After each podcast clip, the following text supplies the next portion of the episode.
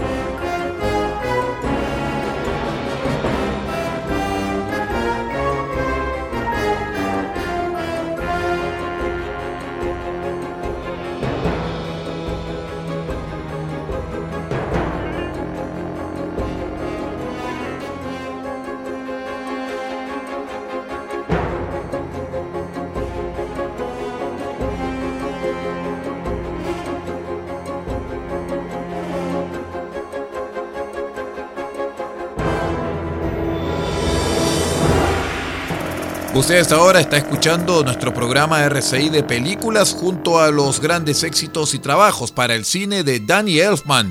Siga junto a nosotros.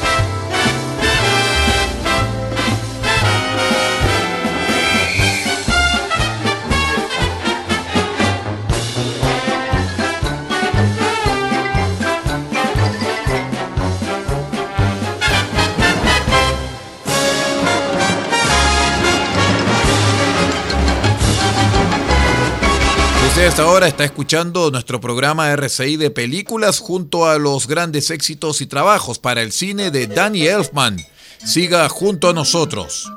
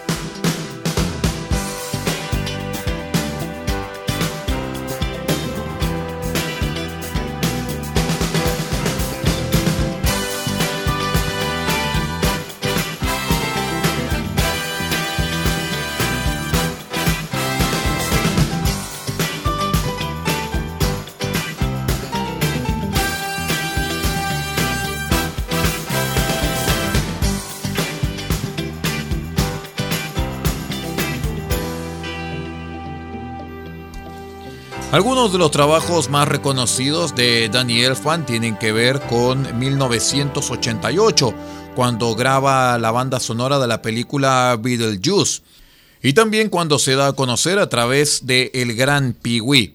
En 1989 presenta la música de la serie Los Simpsons, el tema principal, el cual actualmente fue musicalizado durante muchos años luego por Alf Clausen, basado en la misma música de Danny Elfman, y también la música de Batman en 1989, donde ganó un premio Grammy. Además, Danny Elfman se hizo famoso por comenzar con la saga de las películas de Spider-Man en el año 2002 y en el 2004. Además, en el 2007, cuando interviene con algunos temas en la grabación de la película Spider-Man 3. Muchas gracias por acompañarnos y siga usted en la sintonía de RCI Medios.